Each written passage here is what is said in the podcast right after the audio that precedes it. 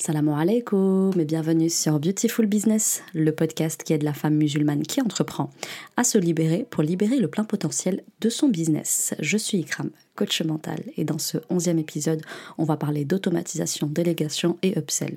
Alors tout d'abord, là, vous devez vous demander quel est le lien entre ces trois sujets. Encore que les deux premières notions, vous devez voir que ça se rejoint quand même plus ou moins. La troisième, vous, devez vous dire qu'est-ce qu'elle fait là? Eh bien tout simplement, en fait, là j'ai choisi d'aborder ces trois notions ensemble parce qu'en fait, il s'agit du dernier pilier de transformation de notre programme, euh, de notre programme signature. Effectivement, avec nos élèves, en fait, euh, ce qu'on fait, c'est qu'on travaille un certain nombre d'axes qu'on a travaillé ici ensemble aussi sur le podcast dans les épisodes de base. Ok, donc de l'épisode 1 à euh, fin 10, on a travaillé là sur les, points assez fondamentaux, même si attention, il y a un petit épisode parenthèse dans lequel je reçois Nawel de Muslimo où je vous raconte, euh, où elle vous raconte sa réussite en ligne. Donc je vous conseille d'aller l'écouter si c'est pas déjà fait. Donc euh, on va dire les 10 premiers épisodes, je les voulais vraiment épisodes piliers sur les bases à avoir dans son business pour pouvoir le faire décoller. Donc c'est un petit peu ce que je transmets de façon très basique à mes élèves. Et donc j'ai voulu ce podcast assez académique avec quelque chose de très scolaire où euh, déjà quand vous arrivez euh, sur ma chaîne de podcast, eh bien je vous renverrai sans cesse aux dix premiers épisodes dans lesquels je vous donne un petit peu les bases à comprendre pour euh, avoir un business en ligne qui cartonne. Et donc vous verrez qu'à partir, pas de l'épisode de la semaine prochaine, parce que ça va être un épisode un petit peu spécial, je vous en parlerai à la fin, euh, mais à partir de l'épisode numéro 13, on sera sur des sujets plus ponctuels et axés au niveau mindset et un petit peu bien sûr la stratégie, mais vous allez voir qu'on sera sur une dynamique complètement différente où je vais pouvoir enfin m'éclater parce que les basiques c'est intéressant, mais là je vais pouvoir être en roue libre et c'est tout ce que j'aime en général c'est ce que vous aimez aussi. Donc du coup je vous disais euh, que ce qui se passe pour vous, euh, en général, c'est que quand vous avez posé les bases de votre business et que ça commence un peu à bien tourner pour vous, euh, vous serez en général assez essoré. Je sais ce que c'est parce que je suis passée par là. Et à ce moment-là, en fait, vous me remercierez d'avoir fait cet épisode parce que moi, j'ai dû payer cher pour apprendre tout ce que je vais vous transmettre aujourd'hui. Et celles qui sont passées par là, elles connaissent la valeur de ce que je vais transmettre. Et celles qui n'y sont pas encore passées, je vous assure euh, que vous allez vraiment m'en remercier parce que ça va euh, vous faire gagner un temps précieux de le savoir dès maintenant, même si vous dites attends pour l'instant je suis pas trop concernée cet épisode, je vais pas vraiment l'écouter, c'est un piège écoutez les épisodes chaque semaine. Si vous saviez le nombre de personnes qui me disaient ah, je vais pas écouter ce sujet parce que je me sentais pas concernée, et puis finalement en attendant le nouvel épisode elles l'ont écouté et elles se sont dit purée mince j'aurais dû l'écouter avant. Ok donc faites-moi confiance les filles, je sais exactement où est-ce que je vous emmène. Ensuite du coup ce que je voulais vous dire c'est que en fait quand vous aurez fait vos 20 à 30 premières clientes, surtout si vous les enchaînez comme moi, euh, vous allez voir que le travail artisanal euh, à la bonne franquette là ça va deux minutes parce que vous avez aussi une vie spirituelle à côté, une vie personnelle, des engagements en tout genre, des cours peut-être comme moi aussi que vous suivez, des passions, euh, des, les voyages que vous aimez, peut-être les sorties au resto, au, resto, ciné avec vos amis. Euh, et vous verrez que vous ne tiendrez pas la distance euh, sur un tel rythme avec les clientes qui s'enchaînent si vous continuez à travailler de façon très artisanale vous allez en fait devoir sérieusement vous poser et vous interroger sur la question de l'automatisation, de la délégation et de l'upsell dans un troisième temps. Du coup, ce que je voulais vous dire ici, c'est que en général, vous êtes dans deux cas plutôt extrêmes. Soit vous vous précipitez un petit peu trop à vouloir automatiser, déléguer et à créer des upsells, ou à l'inverse, vous, loupez un peu le coche. résultat, vous vous retrouvez comme Bibi, hein, en situation de burn-out, plus 10 kilos, un moral dans les chaussettes, plus de vie sociale et euh, de mauvaises analyses. Ça, ça a été le pire, je crois, de tout. Parce que bon, c'est pas sympa de, plus rentrer dans son din. Enfin, c'était pas vraiment din parce que je suis pas trop trop fan des dînes désormais. Mais euh, le moins sympa, c'était quand même le jour où j'ai vu la, gueule de mes, euh, de mes analyses et qu'elles affichaient quelque chose de très mauvais. Euh, Alhamdoulilah, plus de peur que de mal. Mais ça, je vous le souhaite vraiment pas. Ne jouez pas avec votre santé, c'est très important. Et donc, du coup, euh, ici, ce que je veux vous dire, c'est que juste milieu, les amis il y a un temps pour tout. Et euh, moi, ce que je conseille dans le business, c'est attention aux excès. Ni ne vous précipiter, ni euh, y aller trop lentement. Parce que, comme je vous le disais, si on se précipite trop à vouloir automatiser, déléguer, créer une offre d'upsell, on peut faire couler la boîte comme ça. Parce que vous avez besoin de savoir gérer vos finances et j'y reviendrai tout à l'heure. Donc, la première chose, ça peut vous coûter de l'argent. Donc, vous pouvez perdre énormément d'argent. Euh, il y a beaucoup de gens qui font couler des boîtes qui avaient un bel avenir parce qu'ils n'ont pas su faire une bonne gestion des finances. Donc l'argent, il faut savoir en faire une bonne gestion, c'est-à-dire l'utiliser au bon moment, dans les bonnes proportions, à bon escient. Et euh, dans le cas où vous prenez trop votre temps pour procéder à l'automatisation, euh, pour procéder à la délégation et créer des offres euh, d'upsell, le souci que vous allez avoir ici, bah, comme je vous disais, votre, votre santé elle peut carrément trinquer. donc moi, je ne vous souhaite pas le burn-out, j'ai clairement flirté avec, et je peux vous dire que c'est pas très joli à voir. Euh, et puis, euh, et puis, euh, et puis l'autre chose, c'est voilà, par rapport à l'offre d'Upsell, pareil, j'ai perdu des opportunités incroyables, même s'il fallait que je passe par là pour aujourd'hui mieux vous témoigner de ce que je vais vous enseigner, de ce que je vais vous partager. vous allez avoir besoin d'entendre ce que je vais vous dire là et vous avez besoin de le savoir dès maintenant. Même si vous n'y êtes pas encore, comme je le dis souvent, à l'auto-école, ce qu'on te faisait faire, c'est regarder le plus loin possible. On te disait plus tu regardes loin, meilleure est ta capacité d'anticipation. Un chef d'entreprise doit vraiment être quelqu'un qui, qui porte son regard le plus loin possible. Si tu regardes pas plus loin que le bout de ton nez, ne t'étonne pas du coup de te cartonner, de te cracher. Tu vas te cracher, c'est sûr. Donc, en fait, ce qui se passe, c'est que quand votre, votre boîte elle va décoller, vous risquez de vous prendre un raz-de-marée dans la tête. C'est ce qui s'est passé pour moi. Et donc, en fait, comme un avion, quand vous êtes en plein décollage, il faut choisir le bon moment pour déployer les ailes et ranger les roues. Et donc à ce moment-là, vous allez avoir besoin de savoir le faire, mais il ne faut pas attendre d'être en plein vol pour se dire est-ce que c'est maintenant que je déploie les ailes? Vous voyez ce que je veux dire? Donc c'est une phase cruciale. Beaucoup se loupent dans l'automatisation en achetant tout et n'importe quoi. Ça, il faut que je vous en parle. Je, vous ai déjà, j'ai déjà attiré votre attention dessus à travers un post sur Insta qui s'appelle Tout ce qui brille n'est pas de l'or. Euh, où je expliqué le syndrome de l'objet brillant. C'est quelque chose qu'on retrouve dans le Coran, dans Surat al-Kaf, qu'on lit tous les vendredis. Euh, donc les gens vont se planter souvent au niveau de l'automatisation à acheter tout et n'importe quoi parce que c'est très à la mode et parce qu'on leur envoie la poudre aux yeux à, propos des derniers outils à la mode qui coûtent ultra cher et qui sont pas forcément indispensables. Au niveau de la délégation, en général, euh, beaucoup s'y prennent très mal. Je vais vous expliquer aussi les erreurs que j'ai pu faire et comment j'ai pu grandir là-dessus et comment aujourd'hui j'ai tiré le son de tout ça pour mieux déléguer cette fois-ci. et puis ensuite, on crée pas une offre d'upsell n'importe comment. On crée pas une offre pour créer une offre et juste pour faire de la rétention client parce qu'on nous dit qu'il faut le faire. Il faut savoir s'y prendre et ça, pareil, je vais vous expliquer les erreurs que j'ai pu faire en matière d'upsell et de rétention client pour que vous ne fassiez tout simplement pas les mêmes. Donc du coup ici je vais vous partager un petit peu mon mindset et ce qui a marché pour moi en termes d'automatisation, de délégation et d'upsell. Soyez curieuse néanmoins, n'hésitez pas à voir ailleurs ce qui se fait, ce qui se dit. Moi je vous propose toujours et vous disposez ensuite. Du coup la question à laquelle on va tenter de répondre à travers l'épisode du jour c'est comment organiser l'automatisation, la délégation et l'upsell pour assurer le décollage de votre entreprise dans les meilleures conditions. On n'attend pas d'être en train de décoller pour savoir le faire, on s'y prend avant, on anticipe. Et du coup là ici, je vais vous parler d'automatisation optimale. Qu'est-ce que moi je préconise en tout cas comme état d'esprit à adopter et en termes de stratégie, comment vous y prendre. Je vais vous parler également de, euh, de comment faire pour avoir une délégation efficiente la délégation est un vrai sujet. Euh, ça fait souvent l'objet de pas mal d'offres sur le marché et pourtant, je peux vous dire qu'il y en a plein qui ont pris des business coach euh, exactement pour ça, pour scaler. Et malheureusement, ça s'est très mal passé. Euh, donc, pour moi, il faut que vous ayez quelques notions de base en la matière, même si moi, je me suis fait accompagner pour ça, mais ça n'empêche pas que du coup, j'ai pu prendre des raccourcis de la part de coachs compétents. Et puis surtout, derrière, j'ai mon expérience de terrain. Et puis, je vais vous parler aussi euh, d'offres d'upsell, euh, comment faire une offre d'upsell qui cartonne et qui permet d'avoir une bonne rétention client. Vous allez voir que c'est hyper important, que j'ai pu faire des erreurs là-dessus. Et je vais vous mettre en garde sur là où ne pas faire des erreurs. Du coup, commençons par euh, l'optimisation de l'automatisation. Pour moi, l'automatisation va être absolument indispensable à un moment donné.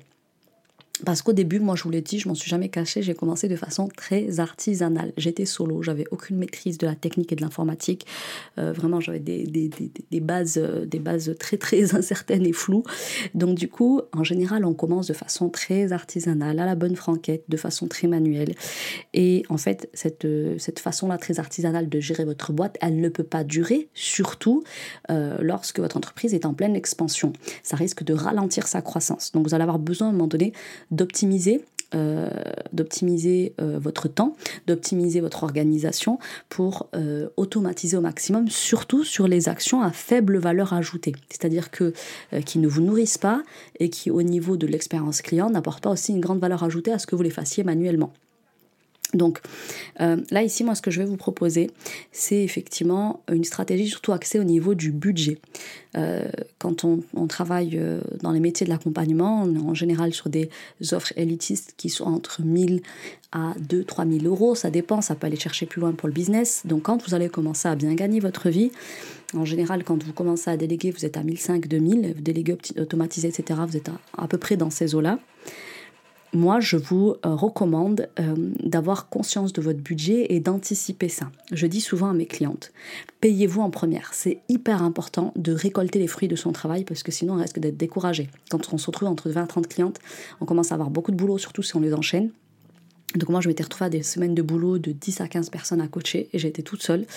Euh, je peux vous dire qu'heureusement que j'envoyais un petit peu la couleur hein, de cet argent parce que sinon, euh, euh, faire des heures pas possibles comme je les faisais, parce que du coup, je faisais le coaching, je faisais la création de contenu, il fallait être présente sur les réseaux, il fallait faire des lives, ce genre de choses, se faire connaître, prendre des appels de closing, j'étais juste épuisée. Donc heureusement que je sentais que je me versais une bonne partie des bénéfices.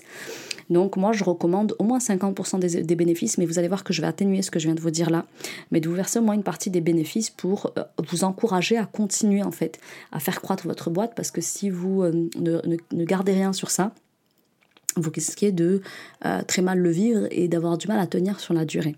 Après, il y a toute une histoire aussi d'imposition, etc. Je ne vais pas rentrer dedans aujourd'hui, mais je vais vous parler de répartition budget. Euh, voilà, hors question d'impôt, je vais plutôt les faire entrer dans les charges.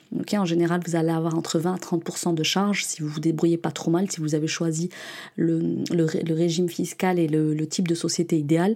Donc, toute charge comprise à ce stade-là, vous êtes entre 20 à 30% Et même quand vous allez croître, moi, je vous conseille de rester dans, dans des charges à 20 à 30%. Sinon, changez de secteur d'activité, changez de structure de boîte, euh, faites quelque chose. Quoi. Ne restez pas dans une boîte où vous avez plus que ça de charges. C'est pas normal.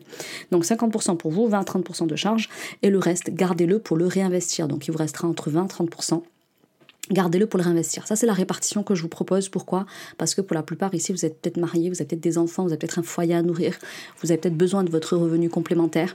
Euh, donc, si monsieur travaille, par exemple, euh, honnêtement, moi, pour tout vous dire, j'ai fait le choix inverse. Mais avant de vous dire ça, quand je parle de réinvestir, il faut que je précise cette notion. Réinvestir ici, de quoi est-ce qu'il s'agit? Eh bien, Il s'agit pour moi de se former. Il s'agit d'automatiser. Il s'agit de déléguer. Donc, c'est un budget que je vais allouer à la formation, l'automatisation, la délégation. Pour moi, ici, réinvestir signifie pour moi principalement dans mon budget me faire coacher. Mon budget pour réinvestir, quand je choisis de mettre un budget, euh, d'allouer 20-30% de mon budget en réinvestissement, à réinjecter pour faire croître la boîte, c'est un budget que j'alloue principalement à un business coach. Moi, mes business coach, ils me coûtent en général 30 euh, 000 euros. Voilà, ça dépend. Là, j'en avais un, c'était un mastermind à 30 000 euros annuel. Là, le dernier, c'est 30 000 euros sur 6 mois, mais c'est de l'individuel, donc c'est un petit peu différent.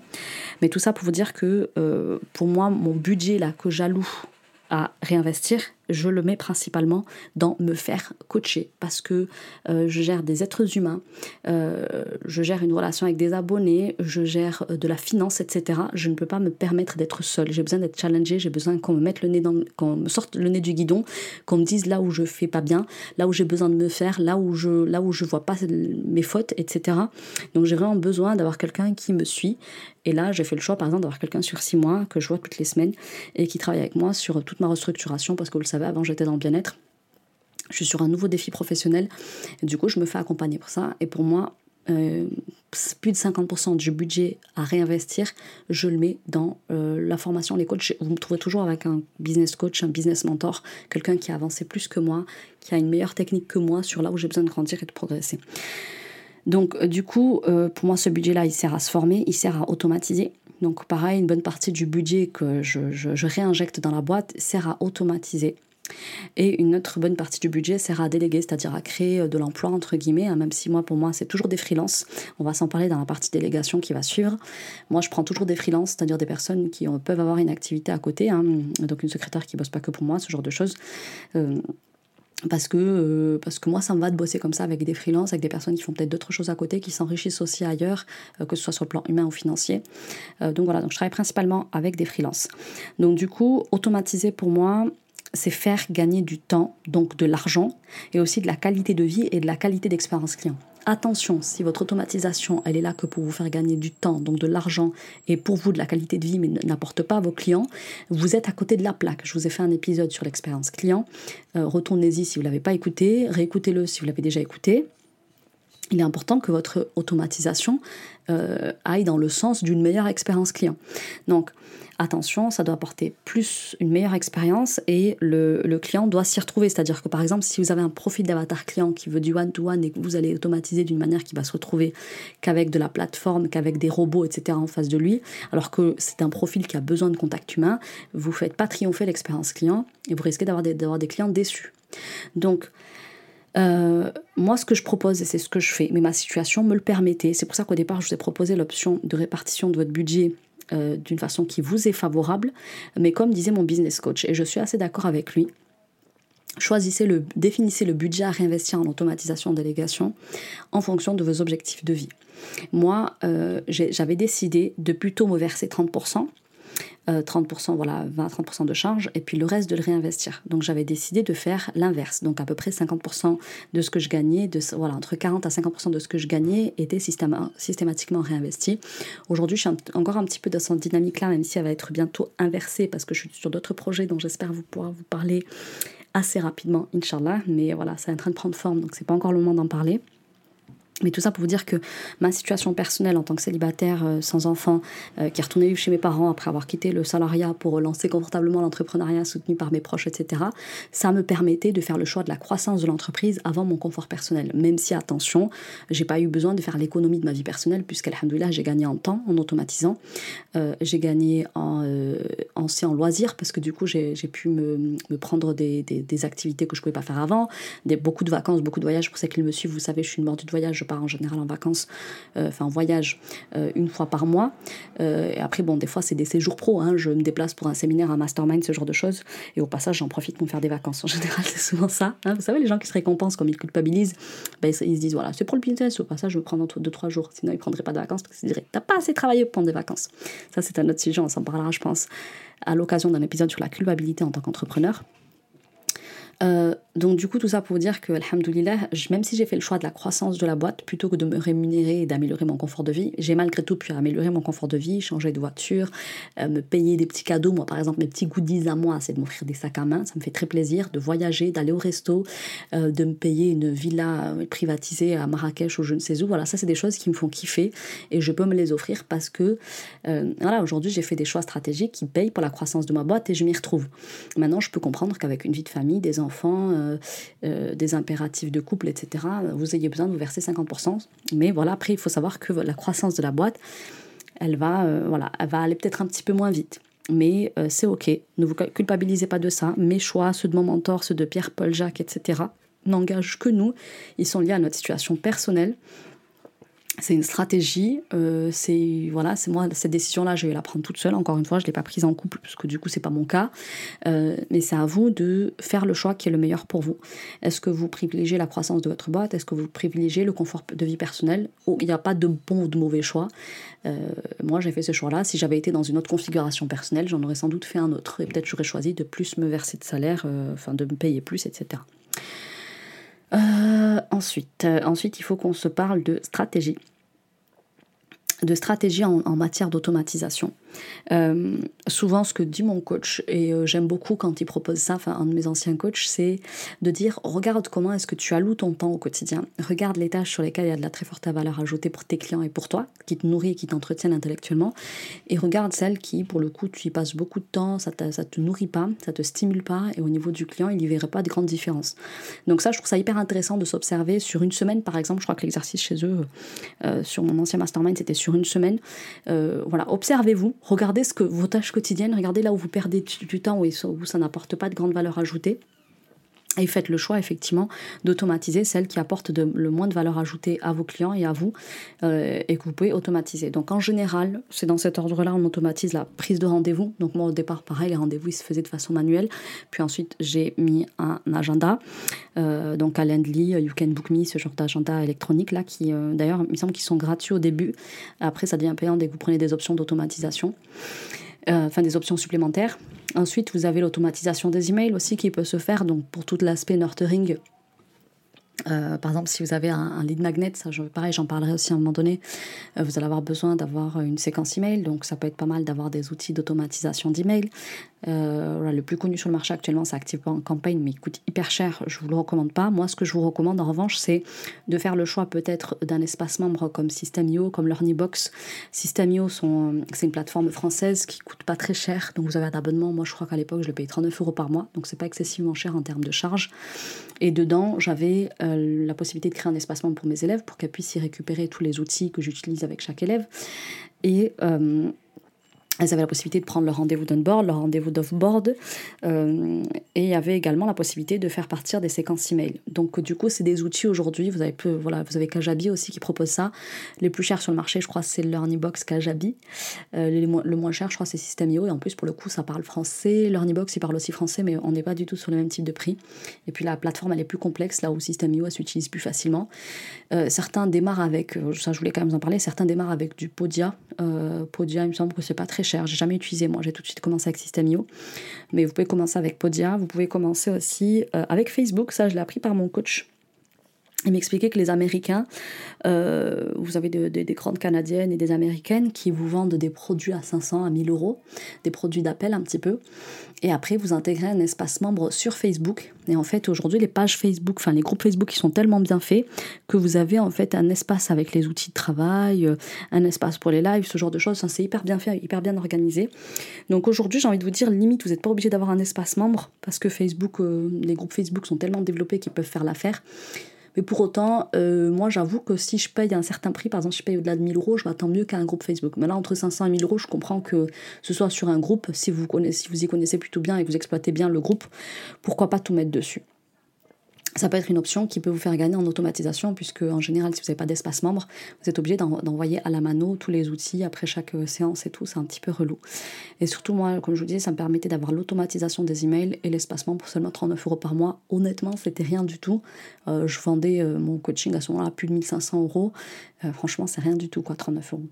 Donc, pour moi, c'est la priorité de le faire dans cet ordre-là automatiser les rendez-vous, automatiser l'espace membre, les emails. Euh, là, ici, là où je devais vous mettre en garde, c'est quand ce fameux euh, syndrome de l'objet brillant. Attention, quand vous allez vouloir, automatiser, surtout si vous encaissez bien, à un moment donné, vous avez une grosse vague de rentrée. Vous allez vouloir acheter les derniers, les derniers outils qu'on vous recommande. Vous savez, il y a plein de publications là sur Insta, sur Facebook, où on vous dit les 5 outils indispensables pour ton entreprise. Il te faut Notion, il te faut ceci, il te faut cela. Et toi, tu te dis, waouh, Notion, c'est la folie. Active Campaign, c'est la folie. Il me faut Zapier à tout prix et tout. Bref, donc on t'entend parler d'outils absolument géniaux et révolutionnaires qui ont changé la vie de, ces entrepreneurs. Euh, ok, calme-toi, détends-toi, compare les prix sur le marché. Euh, je veux dire, moi, aujourd'hui, j'ai eu des très très beaux résultats avec ma boîte et je continue d'en avoir de beaux. Pour autant, j'ai pas encore Active Campaign j'ai pas encore Zapier, je suis en train de mettre tout ça en place, j'ai pas encore Notion non plus et je vis très très bien. Donc attention à ne pas vous faire avoir. Euh, les entrepreneurs que vous admirez peut-être utilisent tout ça. C'est un budget, c'est un coût dans un budget. Détendez-vous. Moi, j'utilise encore actuellement euh. Bon, j'étais sur System.io, je suis passée sur l'Ornibox, donc j'utilise pareil leur, leur système de de campagne automatique. Bien sûr, je vais passer chez Active Campagne bien, bien rapidement. Euh, mais, euh, mais voilà, je veux dire, euh, aujourd'hui, alhamdoulilah, j'ai des bons taux d'ouverture, même si voilà, Active Campagne, ils sont le leader du marché, etc. C'est très bien d'avoir Notion et tout. Au départ, détendez-vous, commencez avec des petits produits et faites en sorte que ce soit surtout ceux qui sont indispensables pour automatiser. Le but, c'est gain de temps, efficacité pour le client, et c'est vous, vous redonner du temps pour vous sortir un petit peu la tête de l'eau et mettre l'emphase sur des actions à haute valeur ajoutée et sur de la création de contenu de qualité, sur votre euh, avoir plus de présence sur les réseaux, plus de visibilité, ce genre de choses. Donc euh, n'allez pas investir dans des outils de ouf qui coûtent 200 balles par mois ou je ne sais combien. Mon mindset, c'est vraiment de dire euh, votre plus gros investissement, c'est investissez dans le mindset. Investissez dans des bons coachs, des bons formateurs qui vous challenge à sortir de votre zone de confort, à rentrer dans votre zone de croissance. Tous les outils, etc. C'est bien d'avoir deux trois gadgets qui permettent d'automatiser, de simplifier votre business et de faire vivre une meilleure expérience client. Si vous n'avez pas ces critères-là qui sont euh, réunis, euh, franchement, passez-vous-en. Donc attention à la gestion du budget dans l'automatisation. c'est là qu'on va voir si vous êtes un bon gestionnaire et un bon chef d'entreprise voilà, moi je pense qu'il faut y aller doucement dans l'automatisation, réfléchir vraiment à, comment on alloue le budget. Et euh, du coup, pour repenser l'automatisation d'une meilleure manière aussi, ce que je voulais vous dire, c'est euh, n'hésitez pas à solliciter euh, le client. Et n'hésitez pas à, consulter aussi vos équipes, même si aujourd'hui vous n'en avez peut-être pas. Moi aujourd'hui par exemple, c'est ma secrétaire, je crois, qui m'a dit, Kram, est-ce que ce serait pas mal que pour les permanences business, parce que nos élèves, elles ont accès à, à des expertes business, euh, à quatre experts business quatre fois dans la semaine. Et donc, pour faciliter les modules, pourquoi pas euh, mettre en place des questionnaires par lesquels elles, elles, répondent, aux, enfin, elles posent elles posent leurs questions sur le questionnaire euh, avant d'arriver en, séance, comme ça on gagne du temps et l'experte business c'est déjà par avance les questions qu'elles vont poser. Donc c'est vrai que c'est pratique pour nos expertes copywriting, closing, etc. de savoir par avance les questions qui vont leur être posées. Elles peuvent organiser leur séance, optimiser leur temps, optimiser aussi leurs réponses. Donc c'est gagnant-gagnant pour les clients et pour nous.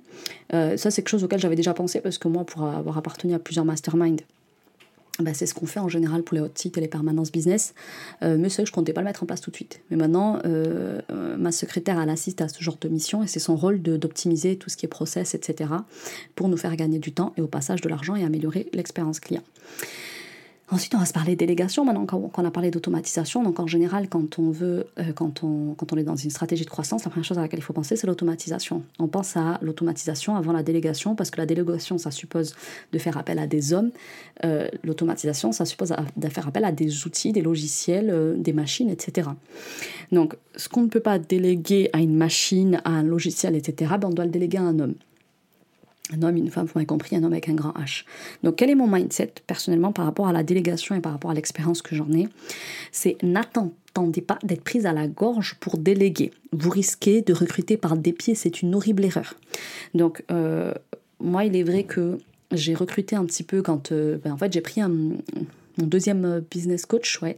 Donc j'avais pris une première business coach qui a travaillé sur mes verrous psychologiques pour lancer un business sain, non pas à partir de mes blessures et de mon ego, mais à partir de mon essence et de, et de ce qui fait euh, mes forces de ce que j'ai à offrir par rapport à mes connaissances, mes compétences, mon réseau, etc. Et, euh, et du coup, le deuxième coach que j'ai pris, c'est pour scaler, parce qu'en fait, je me retrouvais complètement inondée sur les appels. Je n'osais pas ouvrir un calendrier euh, d'automatisation des rendez-vous parce que je me disais, je vais jamais gérer entre tous mes coachings, plus prendre des appels de closing, plus la présence sur les réseaux. Enfin, j'étais sous l'eau et j'avais besoin d'apprendre à scaler de la meilleure manière pour mon entreprise. Et là, j'ai pris un business coach.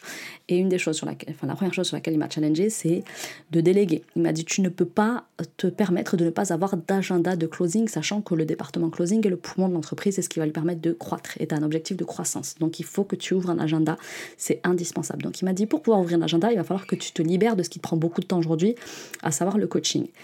Et donc du coup, je me suis retrouvée à poster une offre, à poster une annonce euh, sur mes réseaux. Et euh, j'ai eu des réponses très rapides de la part de, mes anciennes clientes. Euh, donc très vite, j'ai pu récupérer des coachs. Mais comment vous dire que euh, il fallait que je les forme en urgence pour qu'elles puissent être opérationnelles le plus vite possible et que moi, je puisse du coup être opérationnelle sur le département de la vente. Franchement, j'avais qu'une seule période parce qu'il a fallu que je passe des matinées entières de formation pour leur transmettre la formation dans les meilleures conditions pour elles, pour moi et pour que ce soit du coup euh, qualitatif pour la cliente. Donc là, je, vous passe la partie mindset hein, au niveau de la délégation, notamment sur le coaching. Je pense que ça, je vous en reparlerai à l'occasion d'un épisode. Mais en général, euh, vous allez pouvoir déléguer en passant une petite annonce sur vos réseaux, votre liste email. Si vous en avez une, je vous conseille d'en développer une le plus rapidement possible. Vous ne pouvez pas vivre que de vos réseaux, c'est pas possible parce que les réseaux peuvent sauter, vous pouvez vous faire euh, fermer, euh, vous pouvez vous faire pirater, ce genre de choses. Donc ayez toujours de ressources pour un business en ligne. Une liste email, c'est indispensable. J'en reparlerai ça aussi, je pense, à l'occasion d'un épisode bien précis. Donc en général, c'est dans votre audience et au sein auprès de vos anciennes clientes que vous allez pouvoir trouver les personnes auprès, de qui déléguer, mais vous pouvez tout à fait recruter en externe aussi. Ce qui est pas mal à travailler avec d'anciennes clientes, par exemple, ça peut être euh, de proposer euh, un échange de services. Donc, par exemple, je continue à te coacher euh, une heure par semaine comme on le faisait. En échange, tu prends deux, trois clientes en coaching. Donc, je te forme à coacher et puis tu coaches. Voilà, j'ai par exemple mon coach qui fait ça avec certains de ses anciens. Il est business coach et du coup, il a des des élèves qui ont des expertises différentes et euh, du coup, comme ils ont suivi le parcours de transformation et qu'ils ont aussi une expertise à apporter, il prend, il recrute en général d'anciens clients qui ont des compétences complémentaires, il leur transmet le savoir et en échange de quelques heures de coaching par semaine, euh, ils lui font, euh, ils lui prennent quelques clients suivi. Donc ça, c'est pas mal. ensuite, ce que je voulais vous dire, parce que là, je me suis écartée un petit peu du sujet, c'est fiez-vous à votre intuition. Euh, je ne sais pas si vous êtes intuitif ou pas, mais c'est vous qui connaissez votre boîte, c'est vous qui connaissez votre bébé. Euh, je veux dire, une mère, ça ne lui viendrait pas à l'esprit de confier son enfant à quelqu'un qu'elle ne sent pas. en général, si vous êtes une maman et que vous l'avez fait, vous l'avez souvent recruté derrière. Ben, je la sentais pas. Bah oui, parce que c'est toi qui as l'instinct maternel en fait. Donc c'est toi qui peux sentir si cette personne, elle est faite pour ton bébé ou pas. C'est pareil pour une entreprise. Votre entreprise, elle sort de vos entrailles, même si physiquement c'est pas le cas. Euh, vous l'avez d'abord imaginé dans votre cœur, dans votre tête. Euh, voilà, en général, vous y avez une attache sentimentale, affective, financière. Vous savez ce qui est bon ou pas pour votre bébé. Honnêtement, je me suis pas écoutée pour certains profils. Je dirais pas que je le regrette parce que j'avais besoin de passer par là, mais aujourd'hui je le sais et je le vois très vite. Et sur les, recrutements que j'ai pu faire dernièrement et tout, euh, j'en parlais avec mon coach. Je disais voilà, comment est-ce que je fais quand genre là, je suis pas sûre d'avoir recruté la bonne personne, ce genre de choses. Il me disait, écoute, tu dois te marier, ok? Tu dois te marier et euh, dès là, là, dans les, premiers instants de vie commune, entre guillemets, euh, tu as des doutes sur la personne. Est-ce que tu vas à la mairie, tu l'épouses? Bah non, certainement pas en fait. Il y a un doute qui est normal dans une relation et puis il y a un doute où euh, si vraiment c'est relou pour toi, il faut peut-être t'écouter, surtout si tu t'es pas écouté par le passé et que tu l'as payé cher. Moi, je peux vous dire que euh, il y a des personnes comme ça que j'ai gardées. Euh, voilà, je me disais mais mince, en fait c'était par manque de temps, c'était parce que j'ai recruté, parce que j'étais étranglée, ce genre de choses. Et en fait ça n'allait pas, ça n'allait pas et j'ai attendu longtemps avant de m'en séparer. Et au final, bah, c'est difficile parce que, parce que vous procrastinez dessus, parce qu'au quotidien ça vous irrite. La personne elle sent que vous êtes irrité, elle-même elle commence à vivre mal sur son poste, franchement, euh, c'est pas idéal. Vraiment, je, votre intuition. Euh, ensuite, euh, qu'est-ce que j'ai voulu écrire par là? Parce que j'ai des petites notes quand même avant de. Enfin, je fais toujours des petites notes pour enregistrer mes épisodes de podcast. Et là, j'ai écrit un truc que j'arrive pas à comprendre. Un challenge, une immense école. Qu'est-ce que ça fait là? Je sais pas ce que j'ai voulu dire par là. Donc il y a un point là du mindset. je sais pas ce que ça fait là. Peut-être que j'ai voulu écrire sur notre document, ça s'est glissé là. Aucune idée, les filles. Oui, c'est vous, dire un petit peu mon niveau de fatigue et de surmenage actuel, parce que pareil, je suis dans les débuts, dans les prémices d'une nouvelle boîte. Euh, ouais, si ça me revient super, je vous le partage, sinon c'est pas grave. Donc attention, quand une ancienne élève se propose aussi de travailler pour vous, il y a un point sur lequel je me dois de vous partager mon expérience. Euh, pour le coup, j'ai été dans les deux cas, dans les deux configurations. J'ai été ancienne élève et j'ai travaillé pour mon ancienne formatrice coach et j'ai été aussi dans le cas où j'ai recruté d'anciennes élèves. Et en fait, il y a un gros souci qui se pose, dont il faut que vous ayez conscience avant même de recruter ces personnes-là, c'est que la transition, elle peut être violente. Euh, moi, mon cas, ça a été, ben, vous le savez, c'était pour Nawel de Mouslimo, donc elle m'a, ça a été la première personne auprès de qui j'ai investi, euh, donc en sous-location courte durée. Elle a, j'ai été son élève, elle a été euh, mon coach. Et ça se passait très bien quand on était dans cette configuration-là. Et puis après, à un moment donné, je suis passée sa collaboratrice et elle, ma, ma manager. Euh, honnêtement, quand vous êtes dans une relation élève-coach, en général, ça se passe plutôt bien. Il y a un lien affectif qui se développe. Moi, avec Nawel, c'était un petit peu ma grande sœur, en fait. Et elle m'avait tellement apporté que j'avais un état de reconnaissance, de gratitude envers elle, je peux même pas vous expliquer. Et c'est moi, d'ailleurs, qui lui ai proposé de travailler pour elle parce que l'expérience était super bien passée et je voulais qu'une seule chose, c'est que sa boîte, soit connue par un maximum de personnes et contribue à ça. Sauf que quand vous faites partie des locaux de la boîte, vous êtes dans une autre configuration. Il y a des objectifs de productivité, il y a des angoisses au quotidien, il y a du stress, vous êtes en contact de la CEO, elle a des urgences, elle a un budget qui est investi dans la pub, ce genre de choses. Il y a des préoccupations, des rendez-vous qui parfois ne tombent pas. Euh, enfin bref, des ventes qui ne se font pas. Vous êtes parfois mauvaise dans la vente, ce genre de choses. Enfin voilà, il se passe des choses. Et du coup, j'avais du mal avec cette nouvelle relation, avec cette nouvelle dynamique relationnelle. Euh, je comprenais pas pourquoi on s'éloignait. Enfin, pourtant, on était proches, hein. mais je comprenais pas quand elle était pas contente, euh, voilà, ce genre de choses, parce que j'avais pas ce souci-là. Et surtout, avant, j'étais son élève, donc j'avais pas accès à l'envers du décor. Là, vous avez accès à l'envers du décor. Euh, vous avez accès à une personne qui peut être stressée, qui peut être voilà sous pression, ce genre de choses. Et du coup, vous redécouvrez la personne sous un autre visage. C'est un petit peu comme avant le mariage. Hein. Vous, vous côtoyez la personne et puis après vous vivez avec elle. Vous avez accès à elle dans tous ses états. Et euh, du coup, j'avais eu du mal avec ça. Et euh, que ce soit elle de son côté ou moi du mien, je pense qu'au départ, c'est moi qui ai commencé à mal le vivre. Et puis après, ça a été elle. Et puis après, alhamdoulilah, ça, ça, a été. Euh, et par contre, du coup, je l'ai vécu aussi en tant que formatrice. Donc, j'ai eu des élèves qui ensuite sont devenus coach, closeuses, etc. pour moi.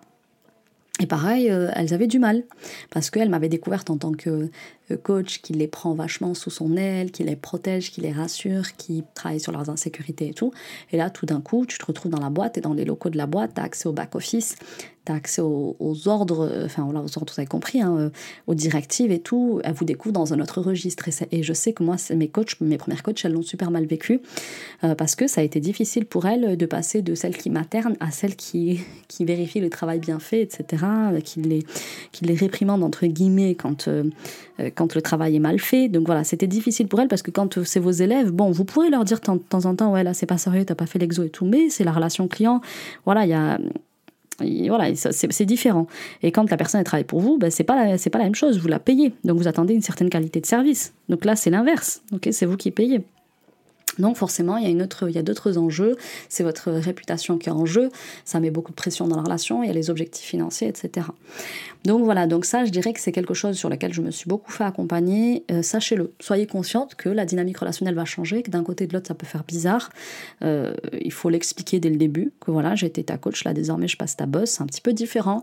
Euh, voilà, je vais attendre des choses de toi. voilà, des fois, je vais être un petit peu sous stress, sous pression. Il faudra pas le prendre personnellement. Et si parfois il m'arrive d'aller loin ou de voilà de perdre patience et tout, tu me le dis, t'hésites pas, on se refait un point, etc. Ça aussi, ça a été l'une de mes erreurs, mais je pense que je vous en reparlerai si vous êtes demandeuse. c'est là, c'est du management euh, j'ai pas envie de glisser dans ce sujet-là, sinon je vais trop m'éparpiller.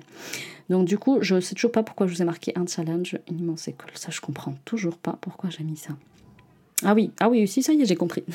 Donc si j'ai écrit ça, c'est parce que la délégation, c'est un challenge extraordinaire en tant qu'être humain à vivre. Euh, honnêtement, quand vous voyez les autres managers, vous dites non, mais c'est pas du tout comme ça on fait, c'est pas comme ça qu'on fait, c'est pas comme ça qu'on parle, c'est pas comme ça qu'on donne de la reconnaissance, nanana, bref, c'est trop facile de juger quand on n'y est pas. Quand on y est, waouh, waouh, waouh. Surtout que moi, du coup, en face de moi, dans ma dernière boîte, j'avais 10 personnes en face de moi.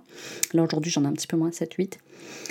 Euh quand vous en avez 6-7 euh, qui râlent, deux qui bossent super bien, la troisième qui, euh, qui est un petit peu qui se sent de côté, les préoccupations, mon enfant il est malade et ceci et cela, et vous, vous avez le stress, la pression, les chiffres, la banque, le comptable, patati patata, enfin bref.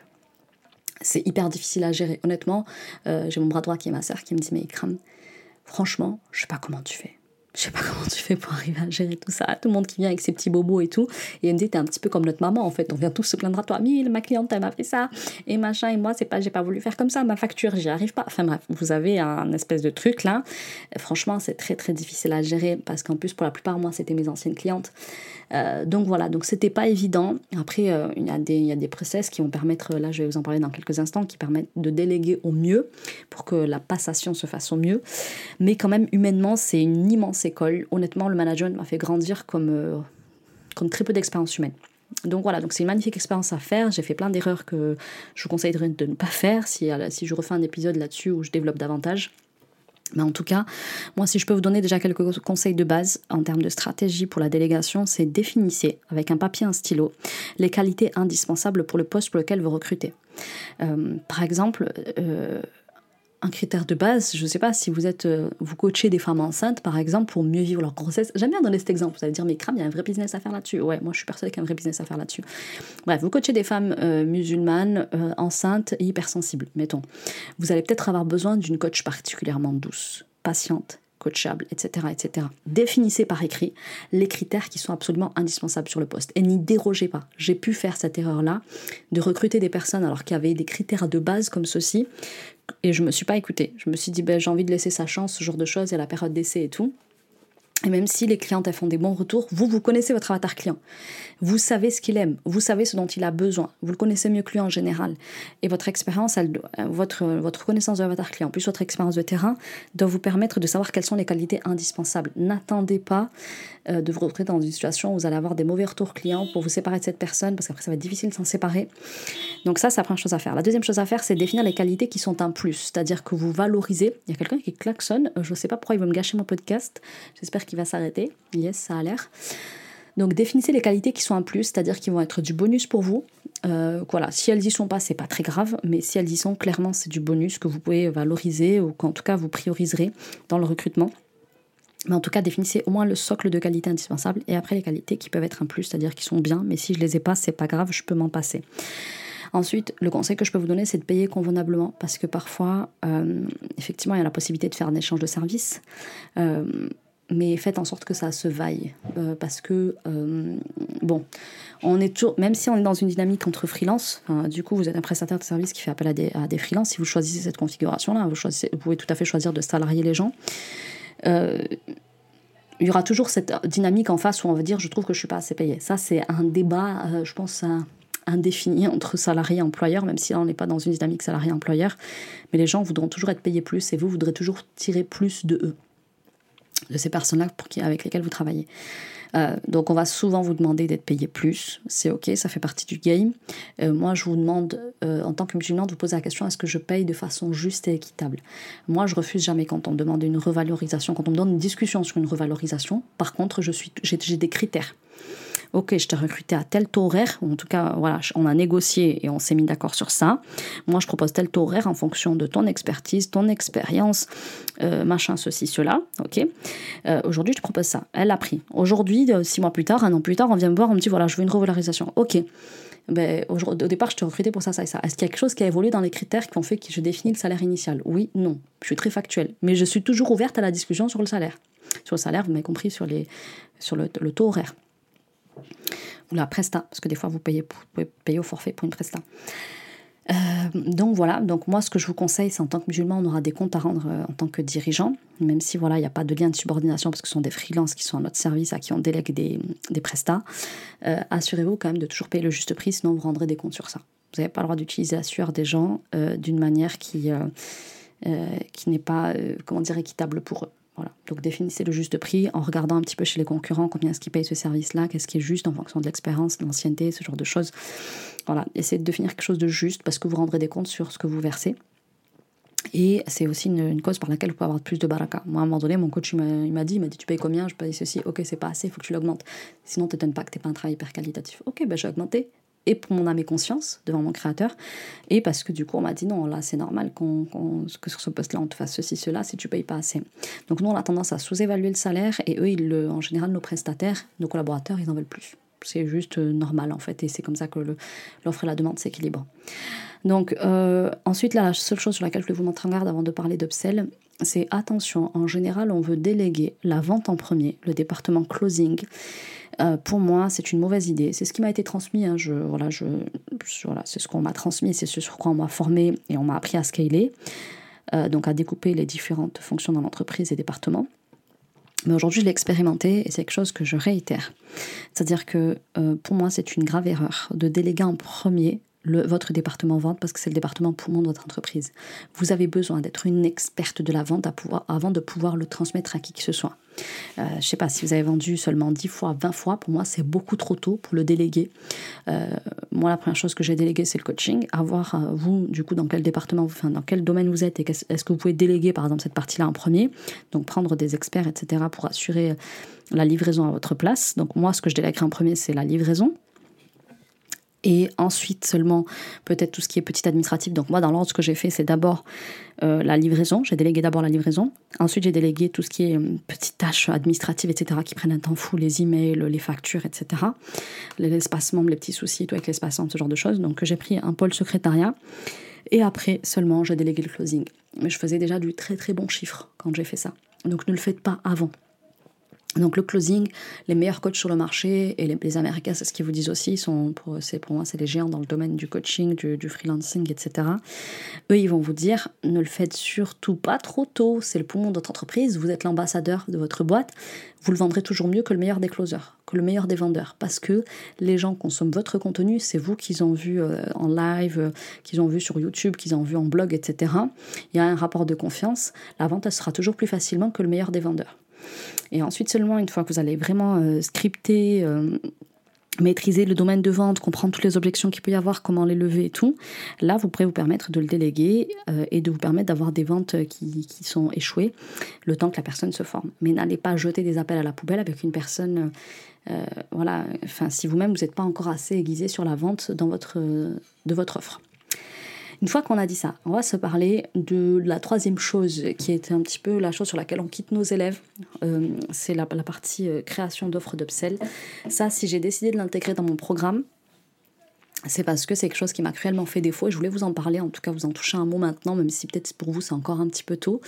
Mais en tout cas, je voulais au moins vous éveiller sur le sujet parce que, encore une fois, j'aurais aimé le savoir avant. En fait, il s'est passé que dans le dernier mastermind que j'ai pris, on m'a dit ton offre d'upsell. Alors j'aurais dit effectivement au départ j'étais partie pour faire une offre d'upsell parce qu'effectivement à chaque fois que mes clientes finissaient mon offre signature bien-être, elles me disaient c'est quoi la suite? On en veut encore, on veut aller plus loin. Et moi ben, j'avais rien à leur proposer parce que je voulais rester concentrée sur mon offre signature. Et parce qu'elle marchait bien parce que franchement, j'avais pas besoin, mon offre signature, a marché déjà bien. Mais quand j'ai appris par mon business coach, il m'a dit Pardon, t'as laissé tomber l'offre signature Il dit, enfin, t'as laissé tomber une offre d'upsell. Il m'a dit, est-ce que tu sais que les plus grosses boîtes, elles font 80% de leur, chiffre d'affaires avec seulement 20% de leurs clients? Vous prenez des carrefours, des géants casinos, etc.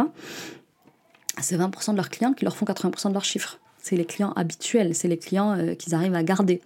Donc la rétention client, euh, c'est hyper important et le mindset que vous devez avoir par rapport à ça, parce que je sais que vous pouvez avoir un souci d'éthique avec ça, c'est vous dire attends, euh, je vais pas lui vendre 15 trucs, miskina, des offres à 1005 quand même, ça fait beaucoup et tout, nana. Non, il n'y a rien de mal à répondre à un besoin de ton client à partir du moment où il a fini ton offre avec toi. L'offre d'upsell, c'est quoi? C'est les personnes se font accompagner par vous.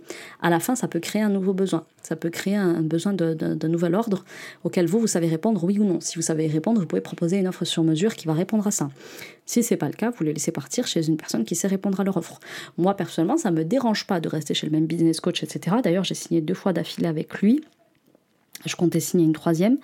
Euh, seulement, euh, j'ai décidé de faire une restructuration, de partir sur un autre projet. J'avais besoin d'un. Au lieu d'avoir un coaching tous les 15 jours avec l'un de ses coachs, j'ai préféré avoir euh, en direct un grand coach qui a de meilleurs résultats que moi et qui a fait ses son expérience dans le domaine où je suis pour euh, me suivre. Donc euh, j'avais déjà versé un compte, je comptais re-signer avec lui. Moi, ça me pose pas de problème de rester avec le même coach tant qu'il sait répondre à mon besoin. Par contre, si à un moment donné j'ai besoin, j'ai mes besoins qui évoluent, et là c'était le cas, mes besoins un évolué, j'avais besoin d'autre chose, ben, j'ai pris un autre business coach. Mais moi personnellement, ça me dérange pas de rester fidèle à quelqu'un qui a su répondre à mes besoins, qui m'a apporté de vrais résultats, une vraie transformation. S'il sait m'emmener encore à, ma prochaine, à ma next step, bah, je continue avec lui. Il est où le problème en fait? Il y a déjà une relation de confiance, je connais déjà son espace, je connais ceci, je sais comment il fonctionne. Bon, bah, bismillah, je continue avec le même. Du coup, là, en termes de stratégie, ce que j'avais à vous dire, c'est que la question que vous avez à vous poser pour définir une offre d'upsell, c'est quelle est la prochaine étape, quelle est la next step de mon client, de mon client idéal? C'est-à-dire qu'une fois que je l'ai emmené de son point A vers son point B, quels sont les besoins qui vont naître chez lui. Parce qu'effectivement, quand vous allez vivre une transformation, la vie, elle s'arrête pas. La vie, c'est besoin sur besoin sur besoin. Vous aurez toujours des besoins. Votre client, c'est pareil. Quelle est, sa prochaine étape après avoir fini avec vous? Et donc, euh, sur quoi est-ce que vous pouvez l'accompagner dans cette prochaine étape? Qu'est-ce que vous proposent vos concurrents en next step, en offre d'upsell? Là, pour moi, la, technique idéale, c'est quand même de faire un questionnaire d'offboard. Et d'ailleurs, votre copine, intelligente comme elle est, j'avais fait un questionnaire d'offboard et j'utilisais surtout la partie témoignage des questionnaires d'offboard, donc d'atterrissage d'offboarding. Et donc, en fait, à l'intérieur, j'avais les réponses sur qu'est-ce qu'il leur fallait pour la suite. Donc, je me sens plus apaisée, etc., etc. Et à côté de ça, elle répondait Aujourd'hui, j'aimerais euh, approfondir sur le travail de l'âme, sur le travail du cœur, parce que c'est passionnant, j'aurais voulu aller encore plus loin et tout. Donc, elle, elle précisait ce qu'elles auraient voulu. Et malheureusement, Ikram, elle a attendu hyper tard pour sortir euh, mon coaching 3.0. Donc, j'ai fait seulement deux éditions de ce coaching, parce que du coup, là, on était sur du coaching de groupe, là où en, en offre signature, on était sur euh, un coaching en one-to-one. one to one donc j'ai sorti une offre d'upsell. J'ai fait que seulement deux éditions parce que j'ai mis trop de temps à la sortir, parce que pareil, concentré sur mon offre signature, à la développer, à faire grandir et tout. Euh, mais quand j'ai appris qu'en fait je pouvais, je pouvais faire 80% de mon chiffre avec 20% de mes clientes, et aujourd'hui j'en sais quelque chose, j'en ai parlé dans le dernier épisode, j'ai des clientes qui achètent 3-4 fois chez moi des offres à étiquette. Bon aujourd'hui c'est pas aussi parce qu'elles ont acheté du bien-être et elles ont acheté derrière du business, donc elles ont acheté deux offres bien-être par exemple, et derrière elles ont acheté aussi deux offres business. Donc tout ça pour vous dire que... Euh, attendez un peu quand même avant de créer une offre d'upsell parce qu'on n'allait pas créer de l'upsell parce que je vous ai dit que vous pouvez faire 80% de votre chiffre avec seulement 20% de vos clientes. Mais attendez au moins d'avoir fait 10, 20 clientes, de bien connaître ce qui se fait chez vos concurrents, proposer une offre qui a du sens. N'allez pas faire un upsell pour faire un upsell, parce que j'en ai vu aussi qui font des offres d'upsell. Le client, il est dégoûté, il se dit mais j'aurais dû m'arrêter à la première offre, parce que la deuxième, elle vaut clairement pas le coup. Le suivi n'est pas le même, euh, j'ai pas autant de résultats que pour la première offre, ceci, cela. Attention, il faut, faut énormément de clarté sur ce que vous allez résoudre chez eux et apporter une vraie valeur ajoutée à vie. Euh, on construit que des offres qui apportent de la valeur à vie. Si votre offre d'upsell, elle n'offre pas de la valeur à vie, fermez-la. Si vous voyez qu'elle apporte rien, proposez-en une autre. Moi, je sais que dans mastermind, il y avait un camarade qui disait Je suis le spécialiste des upsells, donne-moi ton offre, je te crée une upsell tout de suite. Bon, méfiez-vous quand même. Voilà. Euh, regardez ce qui se fait sur le marché c'est à vous de bien connaître votre avatar et de savoir qu'est-ce qu'il aura comme besoin une fois que vous l'aurez emmené à son étape de transformation, son point B. Une fois qu'on a fini ça, eh bien, ce que vous devez savoir, c'est que n'attendez pas d'être en plein décollage pour vous poser des questions sur l'automatisation, la délégation et sur l'upsell. Aujourd'hui, vous savez tout plein de choses que je pourrais développer point par point au détour d'autres épisodes. Vous me direz en commentaire si ça vous intéresse. En attendant, je vous retrouve la semaine prochaine pour un nouvel épisode de Raconte-nous ta réussite en ligne euh, avec une personne que vous allez kiffer. Soyez au rendez-vous. Euh, sinon, il fallait que je vous prévienne que cette semaine, je vais être en live, pas une fois, mais deux. Je vais être en live demain, on sera le, le 30 août, euh, le 30 août 2022. Je vais partager un live avec Mohamed Bouclé sur réussir son année. il est expert en, en, en efficience cognitive. on a souvent fait des lives ensemble que vous avez kiffé, dans lesquels vous êtes ressortis avec énormément de valeur. Je vous conseille d'y être parce qu'après, il ne faudra pas venir pleurer de ne pas réussir votre année. On va, partager de gros tips. C'est pour moi, c'est mon grand comeback en live. Ça faisait longtemps. Et euh, je vous retrouve jeudi pour un sujet hyper mindset euh, et expertise euh, de des stratégies comportementales. Et on va se parler en l'occurrence de comprendre les dynamiques relationnelles pour réussir dans son business. Voilà, il y a une grosse actu ne peux pas pour la rentrée, je vous en dis pas plus, vous en saurez plus dans les prochains épisodes. Donc abonnez-vous à ma chaîne, notez l'épisode si vous a plu, commentez-le également si vous avez envie de me partager votre avis sur ce que je vous ai dit là. Et puis, euh, on se retrouve la semaine prochaine. Je vous embrasse très fort. Salam alaikum.